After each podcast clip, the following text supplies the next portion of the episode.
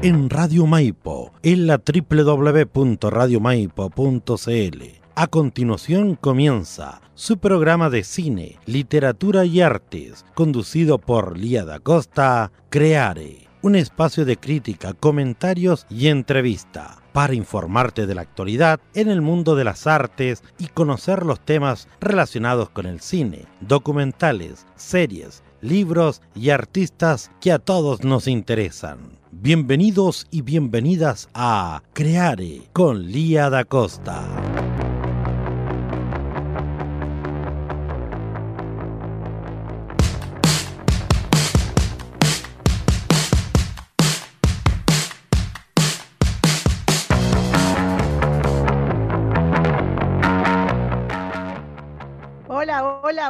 Buenas tardes, ¿cómo están queridos auditores? Aquí nos encontramos una vez más en su programa Creare, un programa de crítica, arte, cine, libros y también entretenidas, interesantes entrevistas.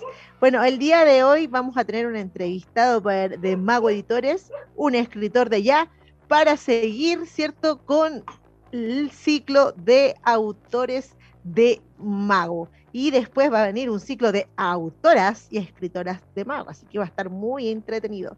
Este programa sale por, lo pueden escuchar y ver por radiomaipo.cl, buinalerta.cl, jradio.com, florenciaradio.cl, por las fanpage de Lía da Costa Creare, Tío Win, Talagante Radio, Festival de Teatro de Win, Comunicaciones Digital, canal YouTube de Radio Maipo, Facebook Maipo Radio Web y también estará como podcast en, en Spotify Radio Maipo, que es Radio Maipo Podcast, y en Hoston Medios. Así que puede escucharnos por muchos lugares. Por favor, por favor, no se lo pierda y cuéntele a toda la gente que este programa existe. Ya hay programa de cine, hay programa donde se hacen entrevistas. Hay programa cultural en Radio Maipo. Quiero saludar hoy día especialmente al Colegio Santa María y al Colegio Básica 131 que tuvieron eh, la buena voluntad, la gracia, la, enorme, eh, ¿cómo puedo decirlo? De, eh, la voluntad de recibirme en el colegio esta semana. Así que estuve, Elía Costa estuvo en el 131 Básica hablando con los estudiantes de Básica sobre libros, porque esta es la semana del libro. Bueno, ya van dos semanitas del libro, prontamente va a ser el mes del libro todo abril. Y también hoy día en el Colegio Santa María de Paine estuve dando una charla y estuve con unos estudiantes tan simpáticos que les quiero mandar un saludo, un caluroso Saludos. Mañana recuerden también que la compañía de entre paréntesis continúa con los talleres juveniles e infantiles. Infantil a las tres y media y juvenil adulto a las 5 de la tarde en la sala de artes escénicas del Centro Cultural de Buin. Pueden llegar allá e inscribirse ahí mismo o pueden mandar un correíto a arte entre paréntesis arroba gmail.com con una E entre medio. Solo una E entre medio. Arte entre paréntesis arroba gmail.com. Ahí ustedes dicen, yo quiero inscribirme en el taller, estos son mis datos, ¿ya? Y ya estará inscrito para que vaya a los talleres a divertirse. También esta semana la compañía teatro entre paréntesis comenzó con los ensayos de su nueva obra, Fotosíntesis, que es una adaptación de mi primera novela, así que estoy súper feliz. Ha sido una semana llena de trabajo, pero también llena de alegría y mucha, mucha, mucha energía literaria. Y así entonces partimos con este programa que tiene nuevas secciones. Acuérdense que ya tenemos nuevas secciones desde la semana pasada. Y vamos a partir con la sección Las mejores escenas de. Las mejores escenas de. Esta semana vamos a ver las mejores escenas de películas en las cuales aparecen representados mundos ficticios. ¡Wow! Así te tienen que decir en su casa, ¡Wow! ¡Qué emoción! bueno, la primera película que les voy a. ¡Es increíble! Exacto, bien, Celito. Esa es la energía. Es increíble.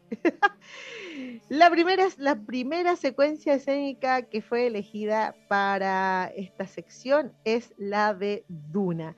Como Duna está muy nuevita, ya encontré solamente un video recopilatorio para los que lo están viendo el programa en Facebook, pero es una de las películas donde yo creo mejor se ha creado un mundo ficticio de una manera tan detallista, pero tan detallista que que uno puede quedar inmerso en ese mundo. Ahí ustedes pueden ver en las imágenes que es la película Duna. Duna es la primera película que tiene las mejores escenas de mundos ficticios inventados.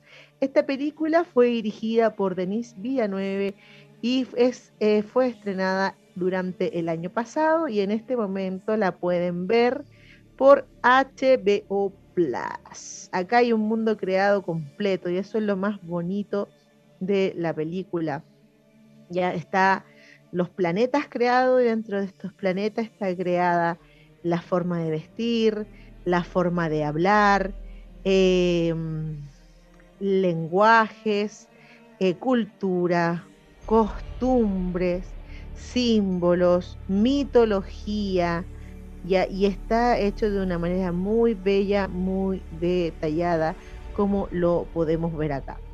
Duna es un planeta desértico donde, desde donde extraen las especias. Estas especias que extraen de acá, de este mundo, sirven para realizar los viajes interestelares. Por lo tanto, en este planeta se surge una suerte de tráfico de estas especias y en este planeta habitan, ¿cierto?, eh, los nativos de acá y los que extraen las especias son de otros planetas que están regidos por el imperio.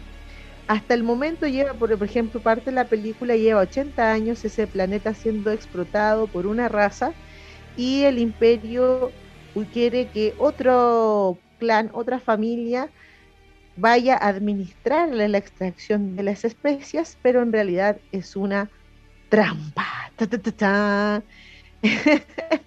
es una película hermosa, em, como es de ensueño, ya es de ensueño y habla de mundos tan lejanos, pero al mismo tiempo uno queda cautivado por la historia y por la idea, porque también están representados allí los hechos sociales y los sucesos de nuestra cultura y de nuestra era.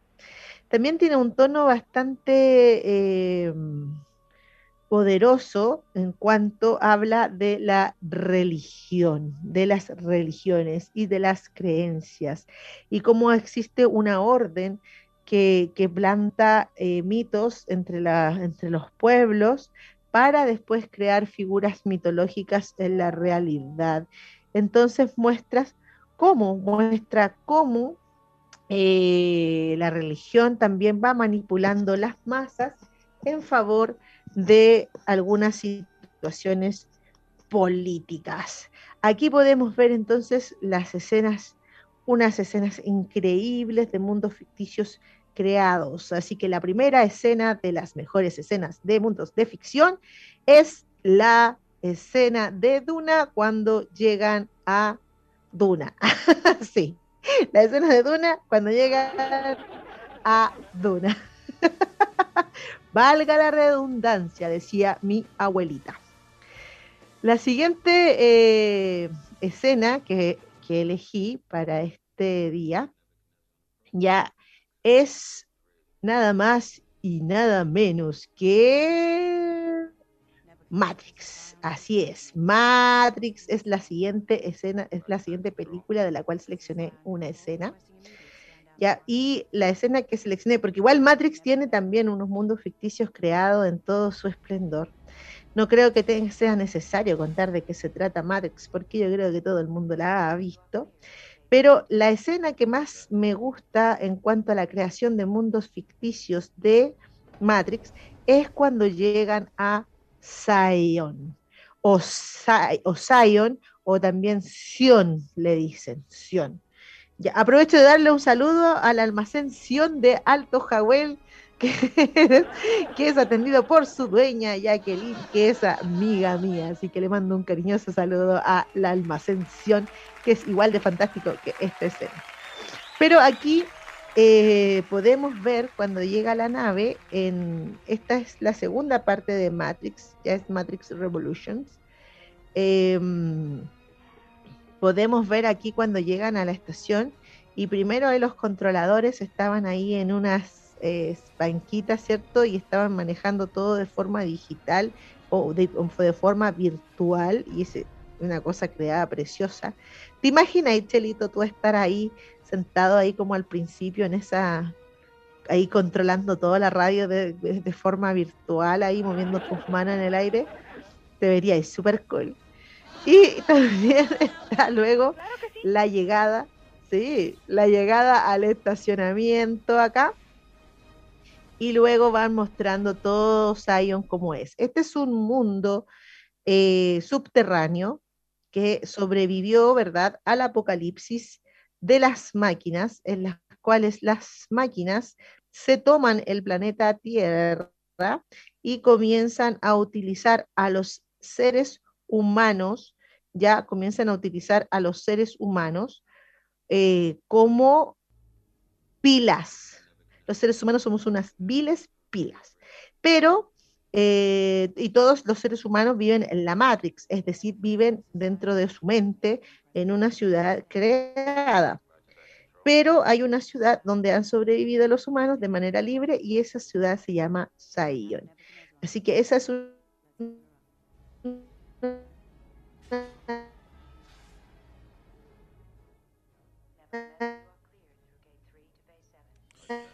Estamos en su programa Crear esta hora de la tarde junto a Lía da Costa a través de Radio Maipo, www.radiomaipo.cl, también a través de los diferentes medios que estamos saliendo como Radio Win Alerta.cl, Hoston Medios también en su Facebook y por supuesto también a través de JK Radio para Isla de Maipo, Tío Win y todos los medios asociados. Ahora sí, Lía, cuéntenos la última parte, que qué pasaba en Matrix, porque justo se le quedó pegado ahí el, el, sistema. Sí. ¿En serio? Sí, se le quedó pegado ahí el sistema. no, me di ni, no me di ni cuenta, no me di ni cuenta, queridos auditores, que estaba pegada. Discúlpenme, no estaba fingiendo, había quedado pegada. ¿Me escuchas bien ahora, ah, Chelito? Sí, ahora sí. Igual ahí se tiende a pegar, pero cualquier cosa ingreso yo para, para avisarle, ¿ya? Ya, cualquier cosa ingresas tú y si total tú también tienes la pauta, así que puedes también opinar ahí ya de todo lo que estoy mostrando. Gracias. Em, tienes todo el permiso de hacerlo. Claro que sí. Bueno, la, estaba diciendo de Matrix, eh, que también tiene muchos otros mundos, eh, otras escenas, que hay representación de mundos ficticios que son extraordinarias, pero yo había elegido la de Sayón porque me parecía que era la, la que tuvo más trabajo de diseño y de creación.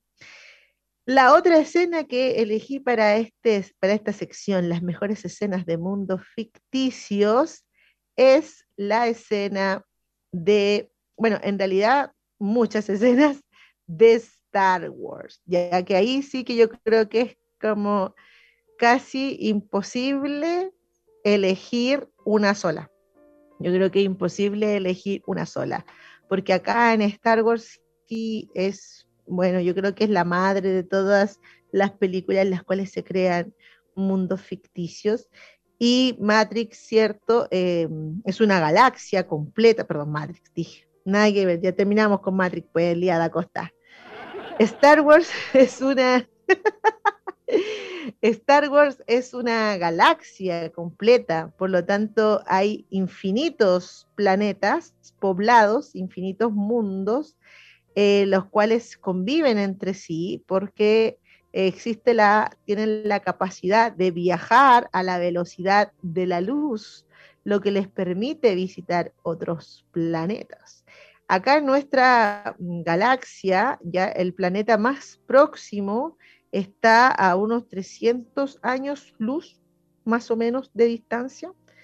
Ya, así que difícil que podamos convivir con otras culturas y otros, otros planetas con vida, ya, porque está demasiado lejos. A lo mejor si se inventa alguna forma de viajar eh, que uno se pueda instalar en los lugares como en Duna, que hacen unos viajes interestelares como instalándose en los lugares.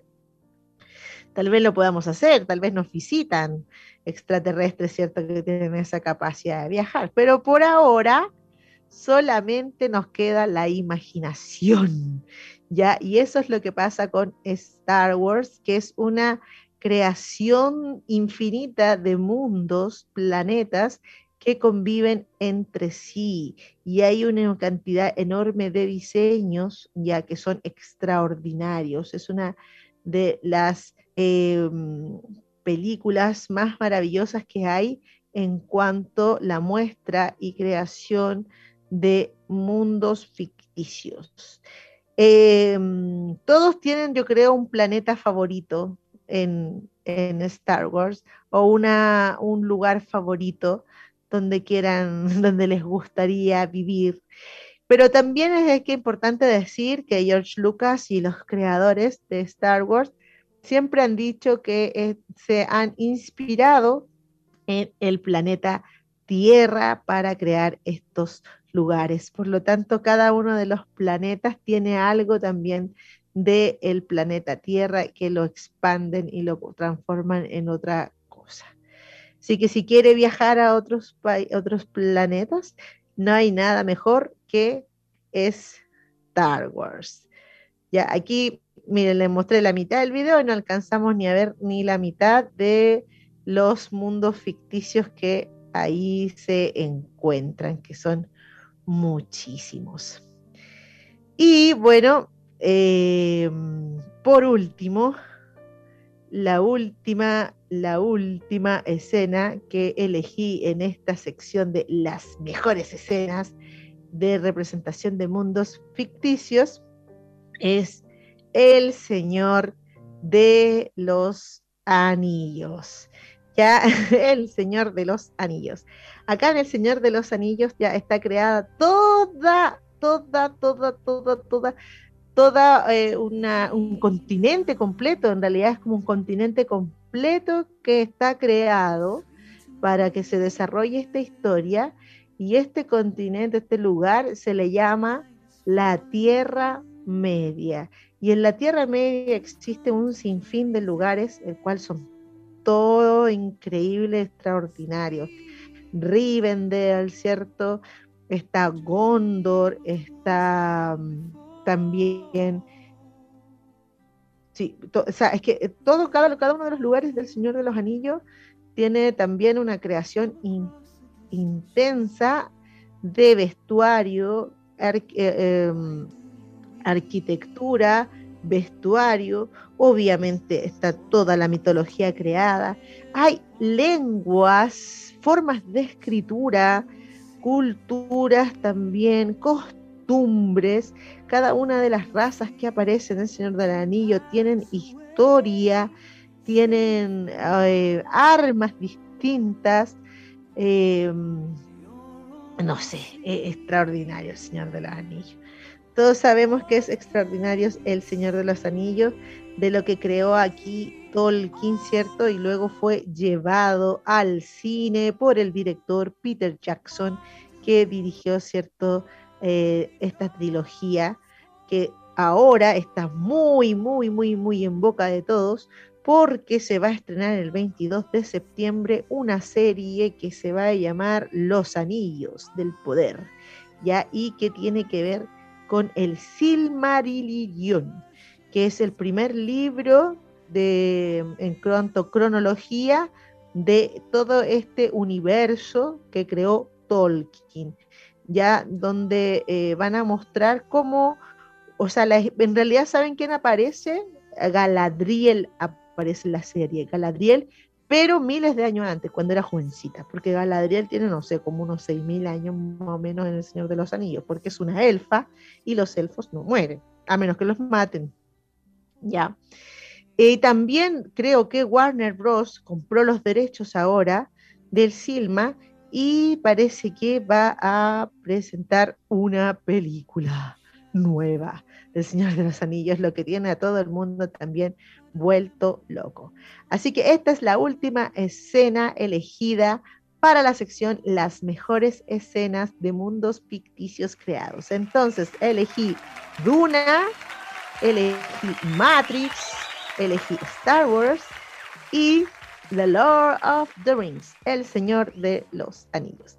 Estas son las cuatro escenas que elegí para mostrar la representación de las mejores escenas con mundos ficticios del cine.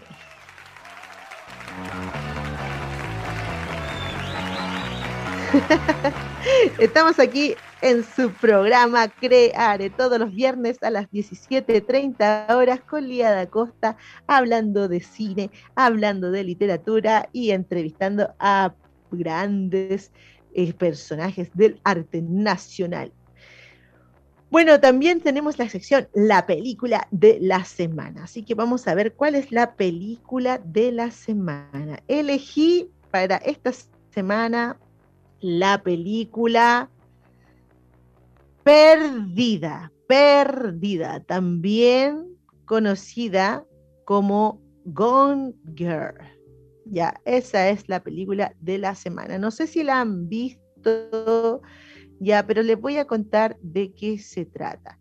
Esta es una película de David Fincher, ya que es el mismo director de Siete Pecados Capitales.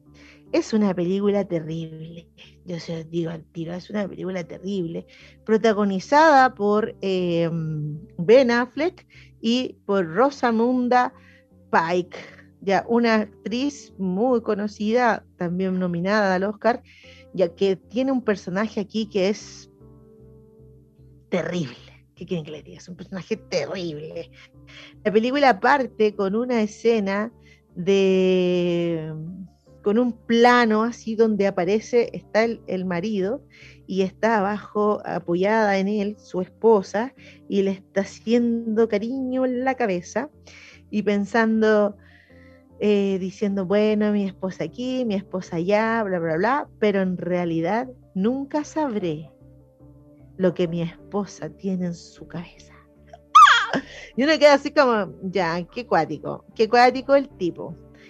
Pero después tú empiezas a ver la película y resulta que ella em, crea toda una eh, conspiración en contra de su esposo para mantenerlo al lado de ella por los próximos 18 años. Y uno va viendo la película, ella finge un secuestro, finge una desaparición, finge un abuso sexual eh, y violencia intrafamiliar, pero lo finge de una manera tan increíble que eh, todo el mundo le cree ya todo el mundo, primero la empieza todo el mundo a buscar, porque piensan que la secuestraron, después todo el mundo le cree su, versión de la historia y las cosas que ella hace para que le crean a ella, oh, es como uno queda en shock. ¿Y por qué elegí esta película para esta semana? Porque se ha, estado hablando por semanas y semanas, pero especialmente las últimas dos semanas, sobre Johnny Depp y Amber Heard. ¿Ya? Y ahí hay muchas personas que han nombrado esta película para poder identificar un poco lo que sucedió con esta pareja. Como ustedes saben, a Johnny Depp lo demandaron por violencia intrafamiliar. Eh, o sea, más, más que demandarlos, en realidad, no, en realidad la demanda nunca fue, porque ellos llegaron a un acuerdo de divorcio y cuando firmaron el acuerdo de divorcio se firmó que nunca hubo violencia intrafamiliar ni nada y a ella la, eh, Johnny Depp le tenía que pagar 7 millones de dólares por este divorcio y ella dijo que no quería la plata y que toda la plata la iba a donar a una a una un orfanato. Oh, no, perdón. Era una fundación para el cáncer de niños, eso era. Y eh, bueno, pasó el tiempo y ella empezó a hablar que él había sido violento con ella, etcétera, y, varias revistas publicaron sus, sus comentarios, ya, y a Johnny Depp lo condenaron públicamente, no, no, no judicialmente, porque no hubo una denuncia de por medio, sino que lo condenó el público y Disney le quitó su trabajo de Jack Sparrow y también le quitaron su trabajo en una película de la saga de Harry Potter, ya que estábamos mencionando en el programa anterior. Entonces ahora él eh, quiere limpiar su nombre y demandó a su esposa por difamación y calumnias. Y también para denunciar que el dinero que ella había prometido a, a este esta fundación para el cáncer de niños nunca fue entregado, nunca, ella nunca entregó la plata. Entonces, todas las cosas que se han ido apareciendo ahí, que han ido saliendo, oh, Dios mío, se ha dado vuelta la torta de la historia y ahora la gente está clamando justicia por Johnny, ya porque él perdió los personajes y perdió su carrera y se fue al, al diablo su carrera por estas acusaciones. Y bueno, mucha gente ha aludido a esta película perdida, diciendo que se parece mucho a la realidad. Bueno, yo no voy a dar mi juicio todavía sobre esto, porque aunque sí ya tengo mi opinión desde el primer momento, pero prefiero que cada persona se haga su propio juicio de lo que sucedió a Johnny Depp y quiero invitarles a ver esta película, Perdida. Vayan a verla. Yo me acuerdo que la fui a ver en el 2016 cuando salió. Así como, ¿what? Profe, esta película. O no me acuerdo, no, no me acuerdo si fue así. Ah, Chelito, ¿me estás escuchando? ¿Me quedé pegada nuevamente? No, no, tranquila, la estoy escuchando. Sí, se queda, pero eh, no pegada completa, pero, pero por lo menos es todavía audible. Ya, no, no sé por qué está eh, ocurriendo aquí. No, no, lo que pasa es que en general está malo en internet. Hoy día en la mañana igual estuvimos con hartos problemas y a mediodía también, así que es algo que está. Es, parte de, nuestra tecnología moderna. es Matrix. Ya, qué bueno. La Matrix. bueno, entonces los invito a ver esta película perdida, que ya saben de qué se trata, para que ustedes conozcan también un poco de las manipulaciones que pueden ocurrir y que las pueden hacer hombres y mujeres, ya, hombres y mujeres. ¿Quieren saber qué están dando en el cine? ¿Qué se estrenó en el cine esta semana? ¿Qué se estrenó en el cine esta semana? Una de ellas se llama El Hombre del Norte. El Hombre del Norte. Se las voy a mostrar inmediatamente. Ya, esta es una película donde actúa la Nicole Kidman y es una película que trata de eh, un príncipe vikingo en el siglo X en Islandia que quiere vengar la muerte de su padre. Ahora está muy de moda ver películas o series de vikingos, cuando antes la verdad que había muy poquito de dónde elegir. Yo creo que la primera película que vi que se tratara de algo parecido fue Los Trece Guerreros. Oye, qué bueno, Trece Guerreros, y que se la recomiendo con Antonio Bandera. Buenísima Los Trece Guerreros. Ahí aparecían los vikingos y era más o menos esta época. Después salió la serie Vikingo y ahí la gente se enloqueció con los vikingos. Y ahora, esta semana, el jueves se estrenó The Northman, ya, así que El Hombre del Norte para que la vayan a ver con la Nicole Kidman y ya les conté de qué se trata esa película. Y también se estrenó una película de, sí, series noruegas y suecas, sí, tienes razón, Chelito, está muy, muy, muy en boga eso ahora, en este momento. Y bueno, y bacán que lo haya, bacán que podamos ver también eh, cosas, eh, obras de, artísticas de otras culturas, ya para poder conocer también otras visiones de mundo, que cada vez que tú conoces una visión de mundo distinta te enriquece. Otra de las pelis que se estrena esta semana, bueno, la segunda peli que se estrenó esta semana se llama The, Desperate Hour, o también la tradujeron a Chile como Desesperada. Esta es una película de la nueva Meet Watts, que se trata de una mujer viuda cuyo hijo estuvo en, una, en, un colegio en el cual hubo una intencionalidad de, creo que fue como que era una intencionalidad de hacer una matanza, y su hijo es perseguido por un asesino. Su hijo es perseguido por un asesino, así que ella decide huir con su hijo y salvarlo y arrancar por los bosques, por los caminos forestales. Es una película de suspenso, un thriller de acción. Así que se las recomiendo. Estas dos películas son las que se estrenaron esta semana en el cine.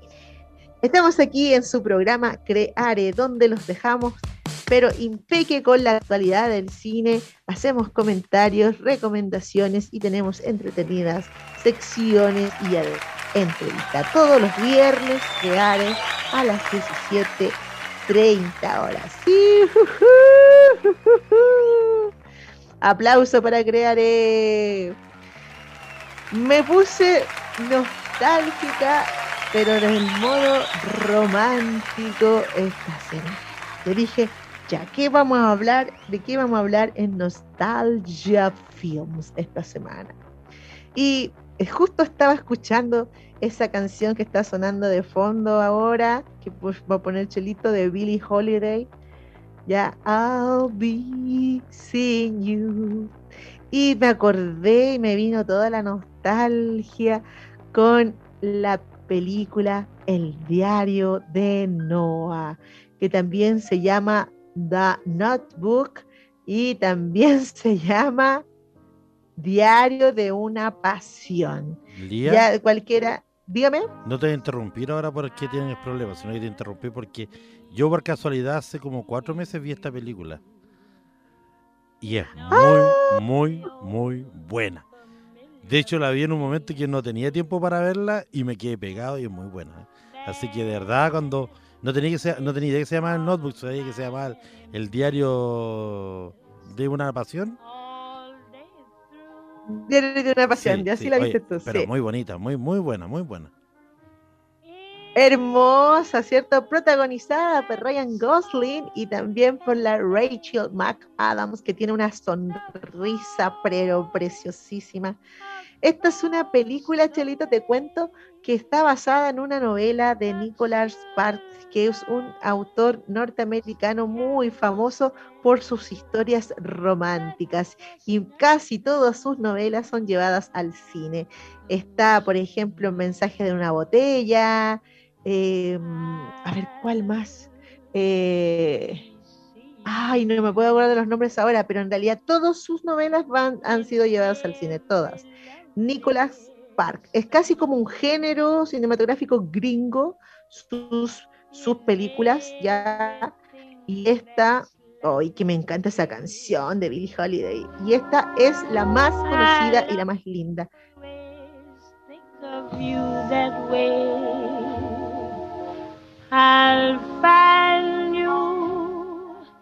La, la, semana pasada nos silenciaron las canciones, ya tengo el tiro.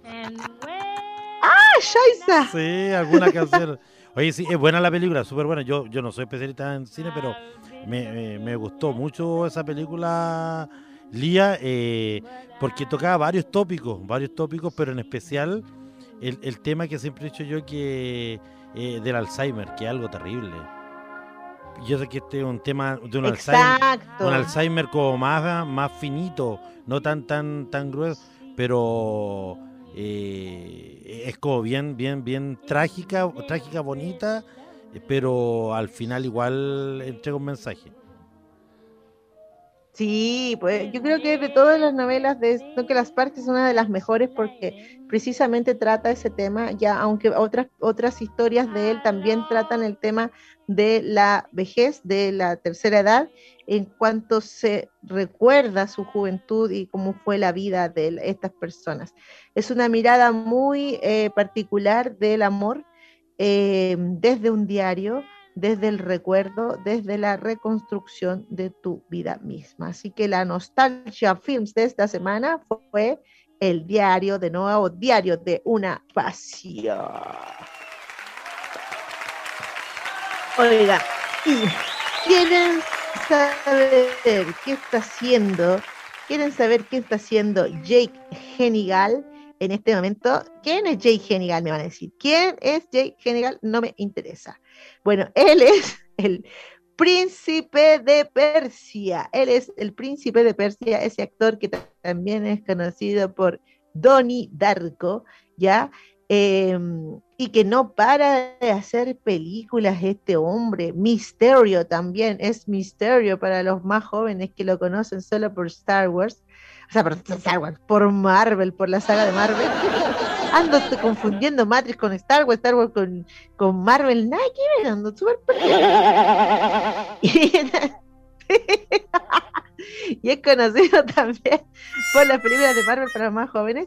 Y tiene unas películas súper underground y súper oscuras como Donnie Darko, Zodiac, entre otras.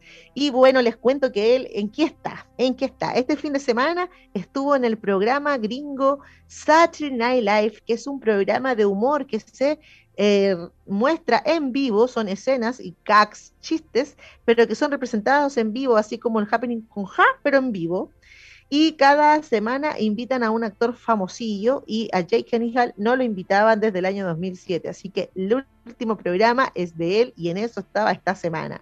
Pero también se estrena una película de él que fue dirigida por nada más y nada menos que Michael Bay. Ya saben quién es Michael Bay, el director de Transformer, el director de todas estas películas súper, súper ultra acuáticas que siempre aparece la bandera de Estados Unidos flameando y siempre hay un plano mirando hacia arriba cuando pasa algo volando de un niño típico gringo. Bueno, él es Michael Bay y se estrenó en la película Ambulance, Ambulancia, que es una película de suspenso y de acción de Michael Bay, está protagonizada por Jake Hannibal. Y también prontamente se va a estrenar la película Enemy, pero aquí sí que es de un directorazo, el director Denis Villanueva de Blade Runner 2049, de La Llegada, ya es un director, de, el director de Duna también, es un director oscuro y nos trae junto a él un thriller psicológico en la cual un profesor ya se encuentra con un actor que es idéntico a él, en todos los sentidos. Físicamente, todo es idéntico a él. Y es un thriller psicológico que dicen que tiene unos giros cuatiquísimos. Así que si le, le gustan las películas raras y oscuras, vamos a tener que ver la última película de Jake Gyllenhaal, que dirigida por Denis Villeneuve, que se llama Enemy. Eso es lo que está haciendo este guachón esta semana y este año, ya un actor incansable para nosotros. Y terminando nuestra parte del programa en la cual hablamos de cine para poder entrar ya a la entre para poder ya comenzar la entrevista, vamos a escuchar el score de la semana. ¿Cuál es la música de película de esta semana? Y elegí porque me apareció por todos lados, no sé por qué me apareció por todas partes, Romeo y Julieta. Así que Romeo y Julieta, el soundtrack de esta película es el score de esta semana. Ya ahí tenemos, eh, estamos escuchando Kissing You, el momento en cuando se ven ahí a través de la pecera y luego, ¿cierto? Ella está bailando y él la está mirando y después, ¿verdad? Que le toma la mano y le da un beso y le dice todos los textos y luego se dan su primer beso. ¿Ya? Y también el segundo tema que elegí, que esta es como más de música del score, y también la otra canción es The Garbage, ¿cierto? Chelito, que ahí ya, eh, Chelito, que es el que mm, pone la música, ya les tiene que haber puesto este tema de Garbage que se llama Crash. Así que totalmente noventera el score de esta semana. Espero que les guste. Yo estoy segura que los jóvenes de ahora les está gustando mucho la música de los años 90. Así que aquí les mando unos datitos para que pongan oído, ya en Spotify busquen la música de Romeo y Julieta el score o también en YouTube y dense un gustito de escuchar música de los 90 que era de lo más cool de la época.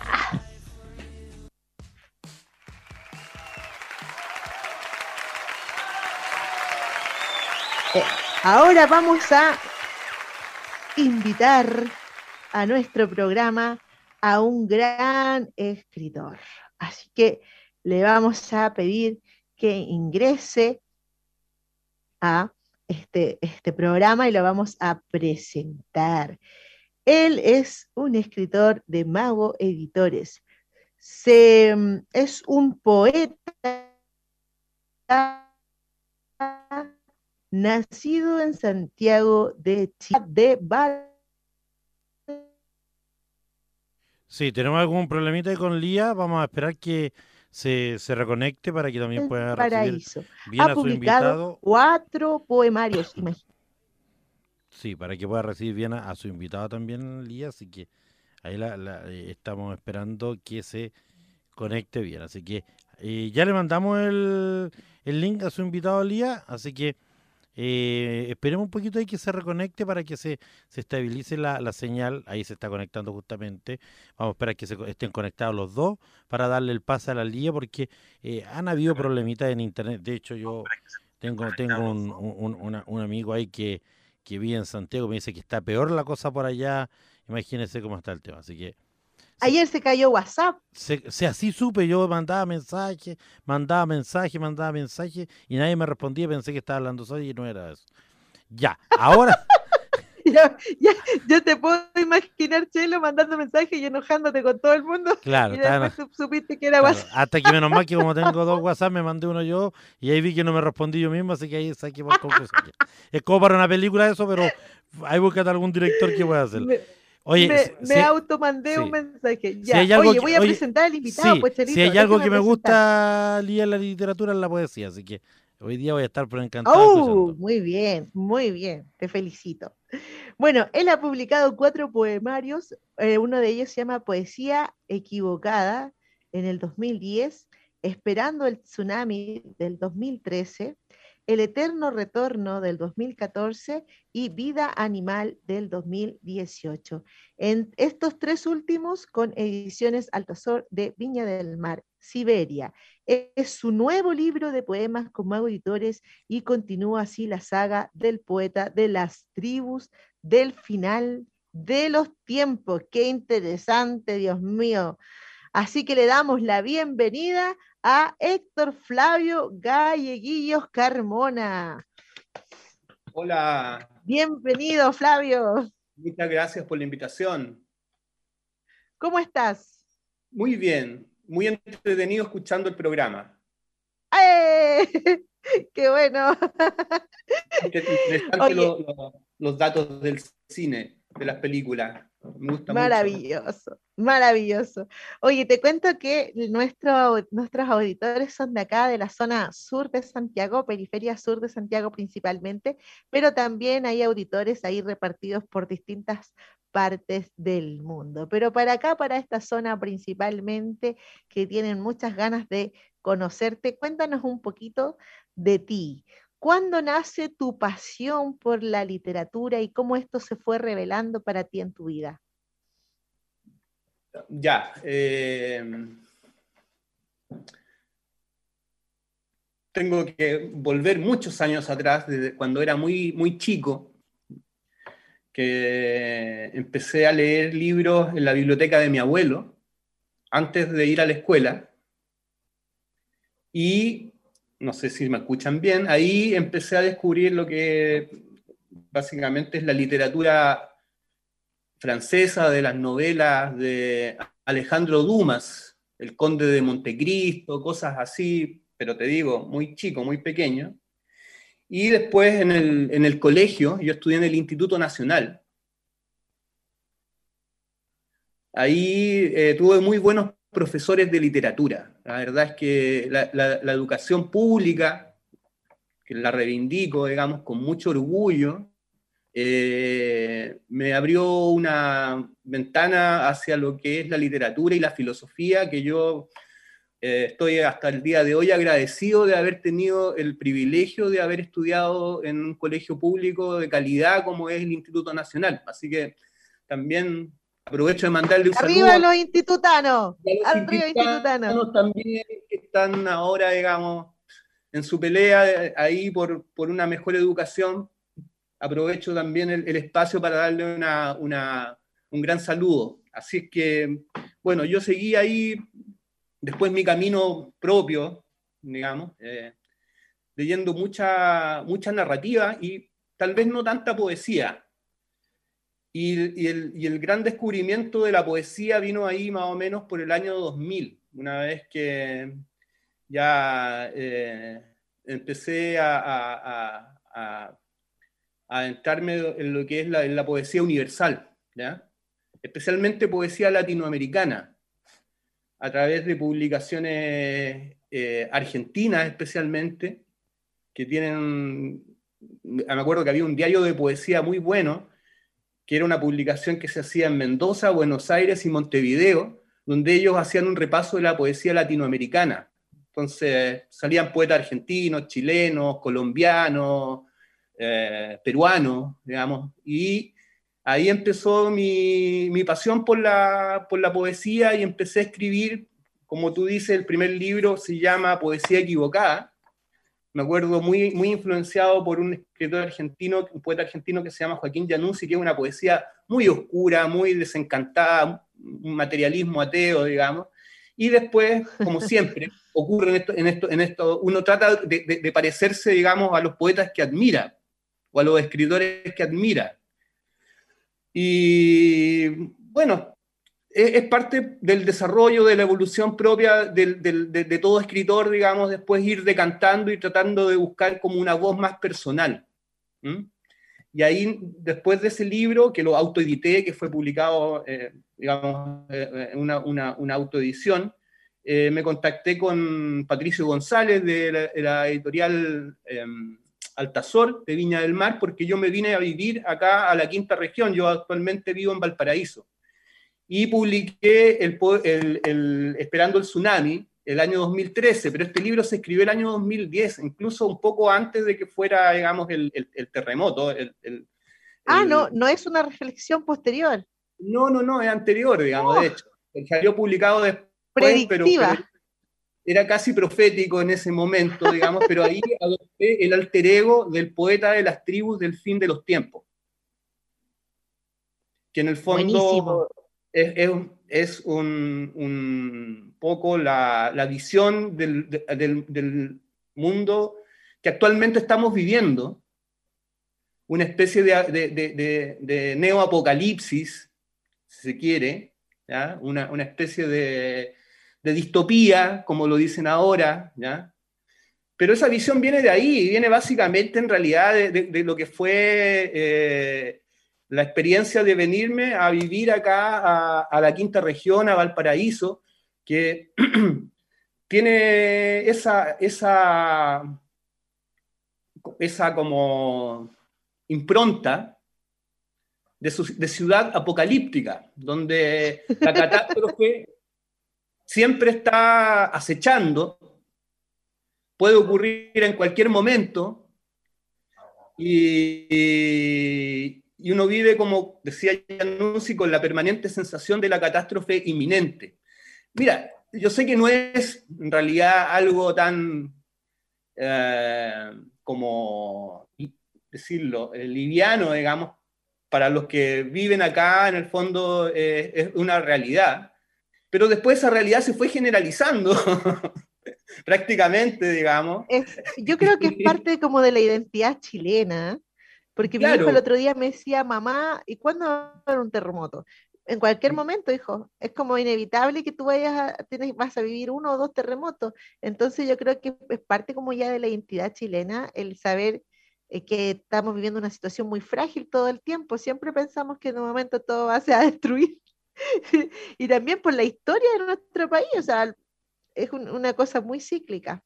Es una cosa. Entonces uno, uno tiene que acostumbrarse a, adaptarse, más bien, adaptarse a esa realidad y, y, en el fondo eso también te lleva a reflexionar acerca de muchas cosas, de, la fragilidad de la existencia humana, de la precariedad de la vida también, y, valorar lo que nos ha tocado vivir a todos, a cada uno, el, el instante de vida, eh, porque no somos eternos.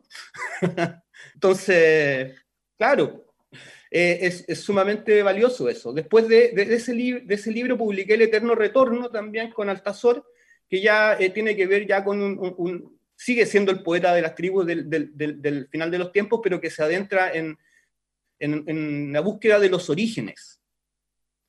Los orígenes como, como eh, individuo que forma parte de una colectividad y que, y, y que empieza a rastrear en, en su pasado, digamos. Eh, yo, mi familia es de la cuarta región, es de, del Valle del Río Limarí. Ya. Entonces, esa búsqueda tiene que ver con, con todas esas como tradiciones que están muy presentes en el mundo rural todavía, Uh, y, y, bueno, eh, y básicamente con la búsqueda de los orígenes y, el, y, el, y las raíces de los, de los, pueblos originarios del norte. Qué bello. Eh, y después publiqué el Vida Animal, que fue el último libro que publiqué con Altazor, que ya es un poco más delirante, la verdad, pero tiene que ver también con, con, con, los, con los, amigos del, del, del, reino animal, una poesía como más, más de, de, de, esta época, digamos, tal vez buscando una conexión con el animalismo, el antiespecismo, eh, en fin, cosas que ahora se están planteando, digamos, con mucha fuerza, pero que en esa época tampoco eran un, un tema tan relevante en, en, nuestra, en nuestra sociedad. Y después conocí, eh, por intermedio de una amiga poeta también, Eleonor Concha, a Max, eh, el editor de Mago, quien me invitó a publicar eh, mi, mi, mi, mi, nuevo libro, Siberia, en Mago Ediciones, que eh, ya básicamente fue terminado durante el tiempo de pandemia, entonces ya eh, derechamente, digamos, toma todo ese material para poder escribir, digamos, una obra, una obra poética. Eso es como grandes rasgos, digamos, mi, mi evolución en, en la Oye, literatura. Flavio, ¿cuál es, cuál es eh, la funcionalidad que tú le ves a, en general, estamos hablando de concepto, hablando ya de aunando criterios sobre el arte y la literatura, ¿cuál es la funcionalidad que tú le das a la poesía específicamente en nuestra época, en, esta, en la época actual. ¿Cómo tú, en, qué, ¿En qué lugar tú la posicionas la literatura poética en, en este instante? Mira, eh, para mí eh, siempre ha, tenido una importancia fundamental en la historia de la humanidad, porque la literatura, eh, o sea, la poesía en particular, es básicamente, responde básicamente a una necesidad fundamental del ser humano que es la expresión. La expresión como, como la forma en que nosotros tenemos de manifestar lo que nos pasa como, como individuos y como especie. Y esa reflexión, y hay una reflexión que es muy interesante que yo leí alguna vez en un libro de historia, que decía que es el arte más libre la literatura, en la poesía. Porque en realidad el poeta no necesita nada más que un lápiz y un papel para escribir su obra. En cambio, las, otras artes, las, grandes artes, no sé, la ópera, la música, el cine, está muy condicionada por factores externos, económicos, culturales, de tu relación con el poder. Eh, en cambio, la poesía no, la poesía no, la, verdad es que no, uno, se dedica a la poesía tampoco, digamos, como para hacer una carrera, ni, ganar dinero, digamos, de esto, ni ser famoso, porque en realidad es muy común que grandes poetas, digamos, no, no sean valorados en su tiempo. Claro, la, poesía dentro del, área de la literatura es la más franca, la más directa, la más espontánea, ¿cierto? Yo hoy día estaba hablando en una charla con los estudiantes de un colegio y les decía, para escribir poesía solo tienen que conectarse con ustedes mismos conectarse con ustedes mismos para poder escribir poesía, ser fiel a ustedes mismos y poder lograr llegar a esa emoción y luego trasladarla al papel, pero casi directamente. Y le decía yo como un vómito, así. Eso es como la poesía, es como de piel. En cambio, les decía la narrativa, que es, lo que yo principalmente me dedico a la novela y bueno, también a la dramaturgia, y le decía, la narrativa es pura disciplina, órdenes, planificaciones, técnica, investigación, pero la poesía es algo natural que se da, ¿cierto? Eh, en ese aspecto tú eh, escribes, eh, Flavio, tú autor Flavio, ¿con qué propósito escribes cuando escribes? ¿Cuáles son tus motivaciones? ¿Qué es lo que te lleva a ti a, tomar el lápiz y el papel? Ya te decía, la, necesidad de expresarme, nada más. No, no, tengo ninguna otra pretensión, digamos en, relación a mi obra, digamos, que es una necesidad de dejar un registro de lo que me pasa, de lo que siento o, lo que estoy pensando en un momento determinado.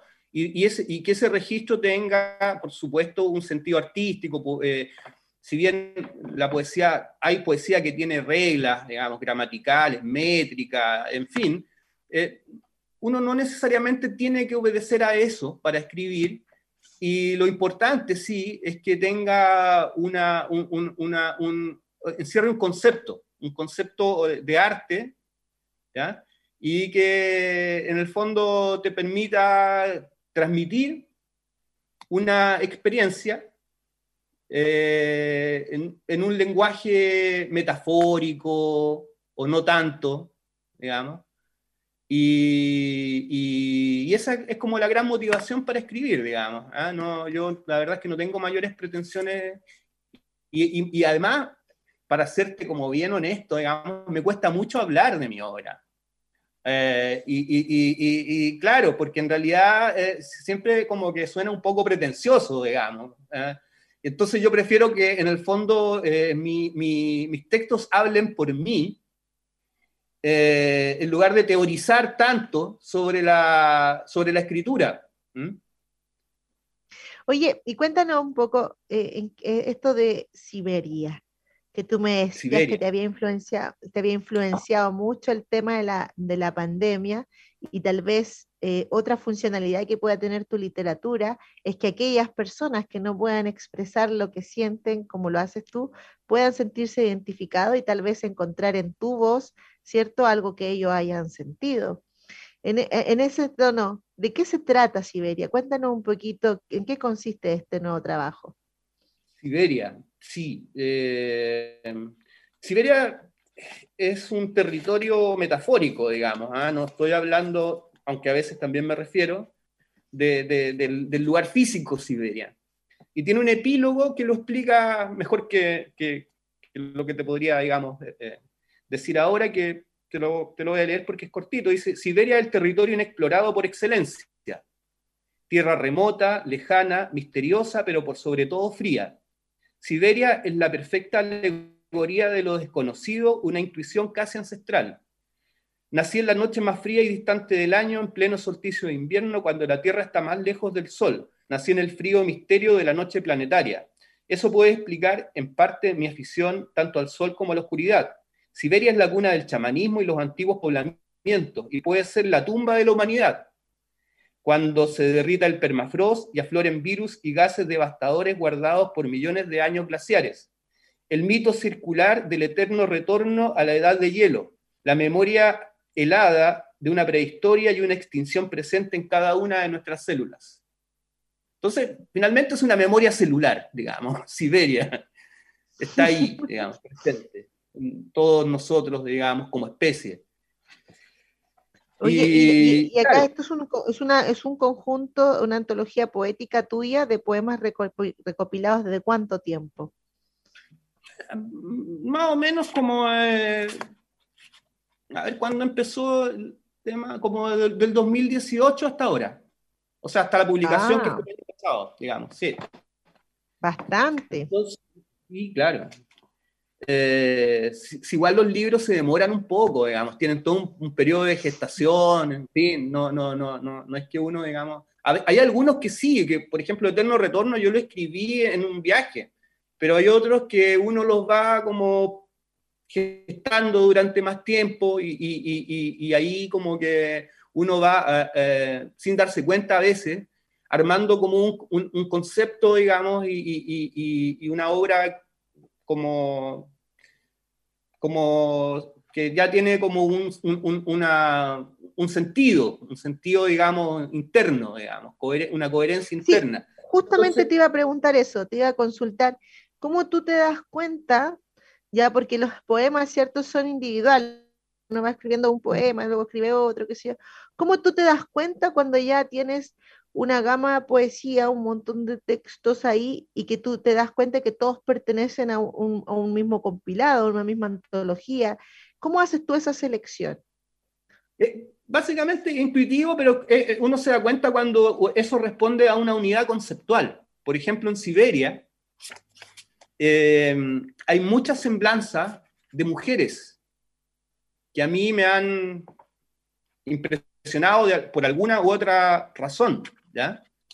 Desde una chica que era aviadora en la Segunda Guerra Mundial, que luchó por, contra los nazis, Lilia, hasta una eh, nadadora olímpica argentina que ganó una, medalla en, las Olimpiadas de La Plata, una, señora que, una, una bruja inglesa, Dion Fortune, que es esotérica y que, eh, digamos, fundó toda una escuela y, también eh, fue muy importante, digamos, durante la, época de la Segunda Guerra Mundial en Inglaterra. Y son historias que uno va conociendo y, va como generando esa, eh, esa unidad, pues, digamos. Entonces después me di cuenta, oiga, hoy estoy escribiendo sobre mujeres, ya aquí, aquí hay, hay, como varias semblanzas, digamos, de mujeres y, se pueden, por ejemplo, relacionar digamos, como, un, como parte de un, de un todo, parte de un libro. Bueno, y también hay, hay otros textos, digamos, que, que, tienen que ver más con, con otro tipo de, de experiencias, pero, general, pero generalmente todas tienen como alguna relación. Entonces ahí... Oye, ¿podrías leernos uno de esos poemas? ¿Son muy largos? No, para nada. Son algunos muy cortitos de y otros más largos. Pero, por ejemplo, voy a leer mm,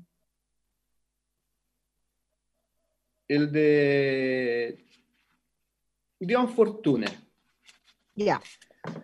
Dicen que con apenas cuatro años la pequeña tuvo visiones de su vida pasada como sacerdotisa en la, en la Atlántida Claramente el ocultismo es lo suyo. El invisible, decía, no es necesariamente malo, solo lo es cuando ha sido corrompido o pervertido por iniciados sin escrúpulos, por los adeptos a los senderos de la izquierda. Advirtió sobre los ataques psíquicos, logias negras, contactos no humanos, causas de la hendidura del velo, pesadillas, gasto y pérdida de fuerza, proyección de formas de pensamiento, materializaciones, encantamientos, vampirismo.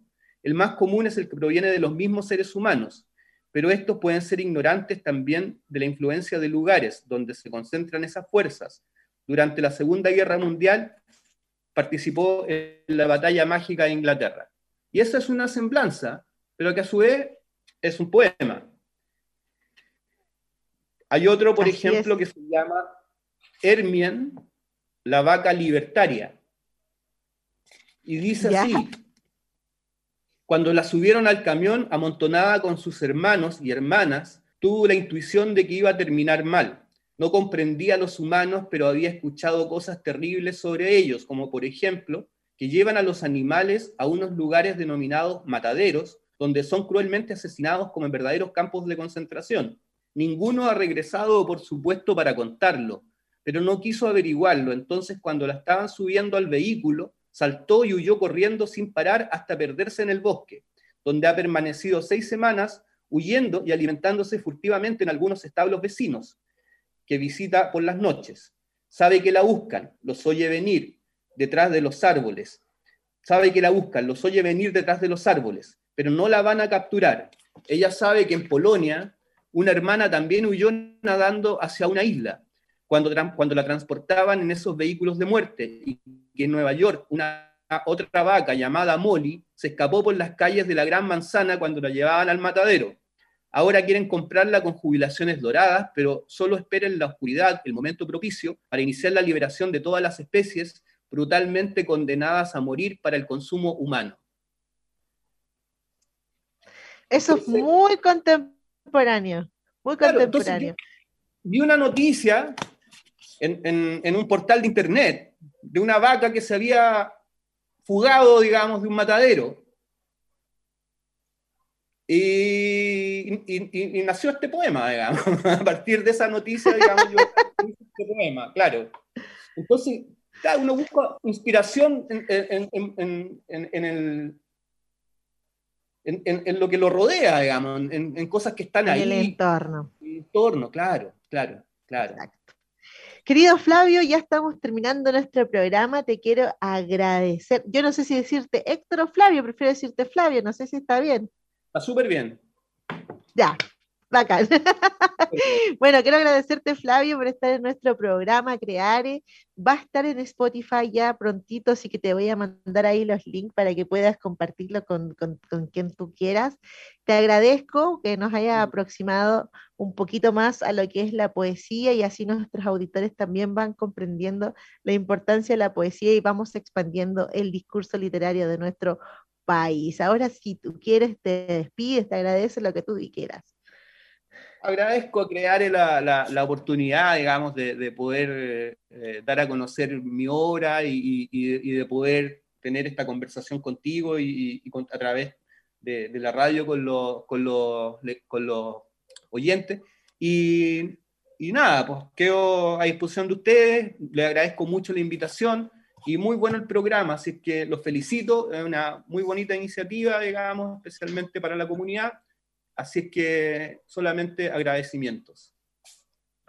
Bueno, te deseo lo mejor. ¿Dónde pueden encontrar los auditores tu nuevo libro o tus otros libros? Porque yo creo que más de alguien quiere leer esto. Perfecto. Eh, Mago Ediciones. Mago Ediciones, eh, en la página de www.magoeditores.cl están los libros y, el en el catálogo se pueden adquirir a través de internet o también en librerías. Ahí salen, digamos, también en la librería de Santiago, donde se podrían Ya lo saben entonces, estupendo. Ya lo saben entonces, queridos auditores, pueden escuchar a, Flavio Galleguillos, pueden escucharlo, miren lo que dije, pueden leerlo, pueden leerlo ya buscando en magoeditores.cl. Reitero el agradecimiento, querido Flavio, y así nos despedimos este otro capítulo de Creare y nos vemos el próximo viernes a las cinco y media con otro colega de Mago Editores para seguir con el ciclo de escritores de Mago. Saludo allá a los porteños, un abrazo fraterno y nos estamos viendo. Espero que estés bien. Chao, queridos auditores. Nos, vemos la próxima semana. Adiós. Radio Maipo presentó Creare, un espacio de crítica, comentarios y entrevista para informarte de la actualidad en el mundo de las artes y conocer los temas relacionados con el cine documentales, series, libros y artistas que a todos nos interesan. La próxima semana, en este mismo horario, Lía da Costa volverá con su programa de cine, literatura y artes. Hasta el próximo programa.